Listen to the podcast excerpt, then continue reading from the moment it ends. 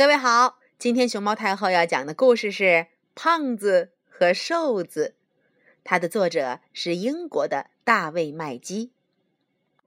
很久以前，有一位著名的瘦子将军离开了海军部队，到一个安静的村子里定居了。村民们都惊讶地盯着他看，他们纷纷写信、打电话给朋友，告诉朋友关于瘦子将军的事儿。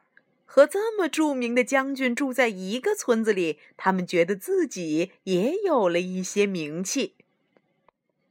据可靠消息称，住在瘦子将军隔壁的人突然要搬到别的地方去住。不过，这只是因为瘦子将军晚上睡觉的时候打呼噜的声音很大很大。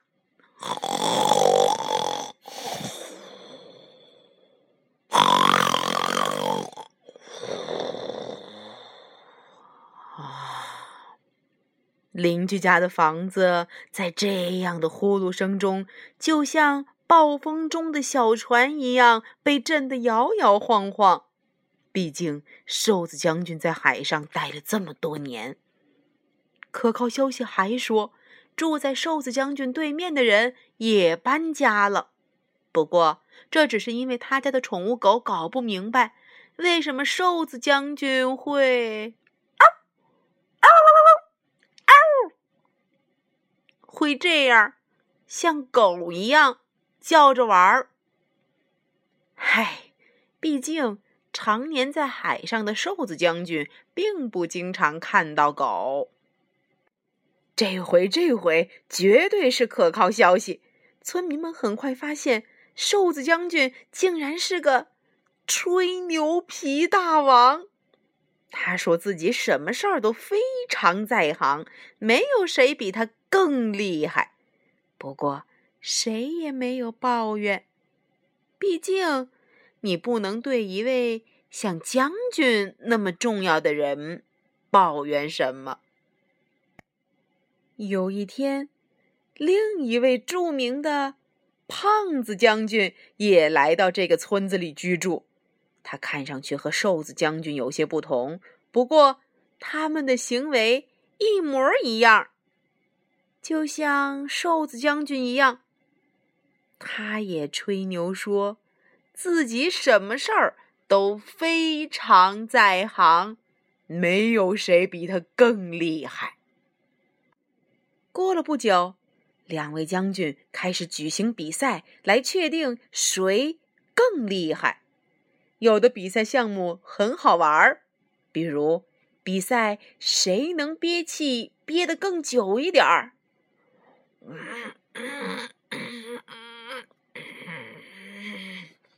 胖子和瘦子在比赛现场都把脸憋得红彤彤的。胖子将军的眼睛和脸蛋儿被憋得又圆又鼓，瘦子将军紧紧的握着自己。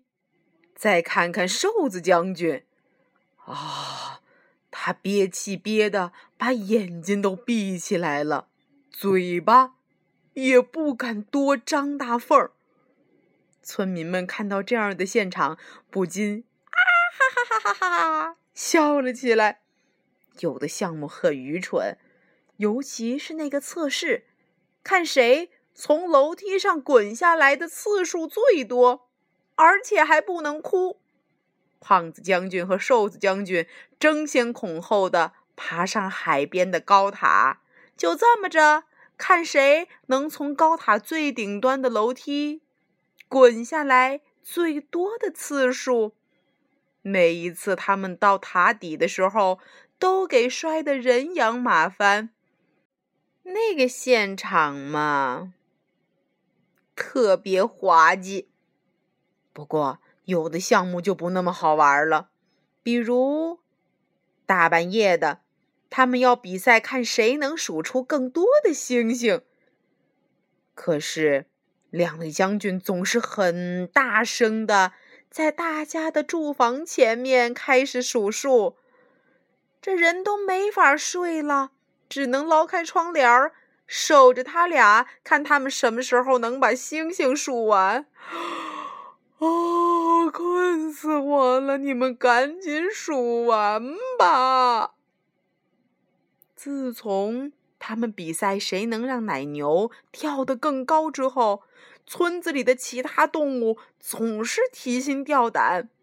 瘦子将军趁奶牛不注意，在人耳朵边呜吹喇叭，吓得奶牛吐着舌头，蹦哒一下就跳了起来。胖子将军趁着另一头奶牛在看他的同伴被吓得跳起来的时候，竟然准备要用针去扎这头奶牛的屁股。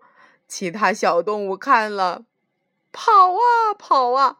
马车上的小马看得瞪大了眼睛，天上的小麻雀看得差点被吓掉到地上。还有一些危险的项目。比如看谁能穿过马路最多次又不会被撞倒。幸运的是，两位将军谁也没被汽车撞伤。不过，这马路上开车和骑自行车的人可就惨了。为了不撞着他们俩，这些车叽啊呜，满大街的到处躲，结果出了不少车祸。骑自行车的人儿也摔了不知道多少跤。一两个月过去了，比赛惹了不少麻烦。即使比的东西非常实用，可也常常会把村子里搞得鸡飞狗跳。像是看看谁能抓到更多的老鼠，叽叽叽叽叽叽叽，他们竟然去把带着老鼠的猫给抓到了，扯着人家的尾巴，死活也不放。不过，老实说，名人总有些奇怪的地方嘛。而且，这两位将军的确很出名，平凡的村民们谁敢批评他们呢？有一天，两位将军又开始了一场比赛，看看谁能把煎饼扔得更高。当然，他们是在屋外扔的。不过，村民们再也受不了了。事情是这样的，就在两位将军在比试谁能把煎饼抛得更高的时候，有一群海鸥总想把他们扔起来的煎饼叼走。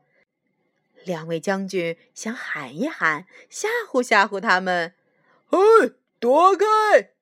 对了，说的就是你们这些破鸟，赶紧走！可是他们的叫喊没有用，于是他们换了一个比赛。看谁能喊得更大声儿！嗨，你们赶紧躲开！哎，你们赶紧飞走！你才赶紧躲开！就这样，他俩的声音越来越大，然后那些安静的生活了许多年的村民们也喊了起来。他们对着两位将军喊，对着其他人喊，甚至不用对着谁都可以瞎喊一通。他们用一切能发出声音的东西来制造噪音。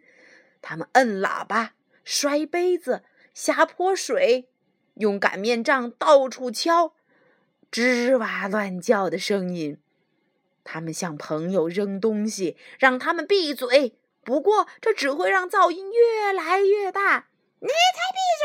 你闭嘴啊！不可以！谁的开水烫到我了？哦，天哪！你看上面，他在干嘛呀？啊！哇哦！整个村子里充满了各种各样的噪音，糟糕透了！几乎有一半的村民再也无法忍受了。他们回到家。收拾好行李，离开了。村子里有些人还没有停止叫喊，还在那儿大声的叫嚷着。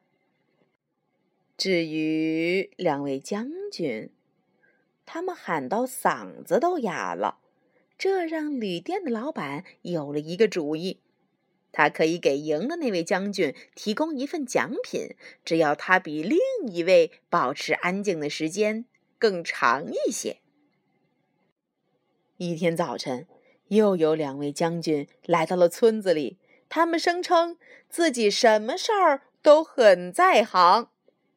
这回，剩下的村民全都搬走了。小朋友，你们知道剩下的村民为什么要搬走吗？猜猜看，新来的两。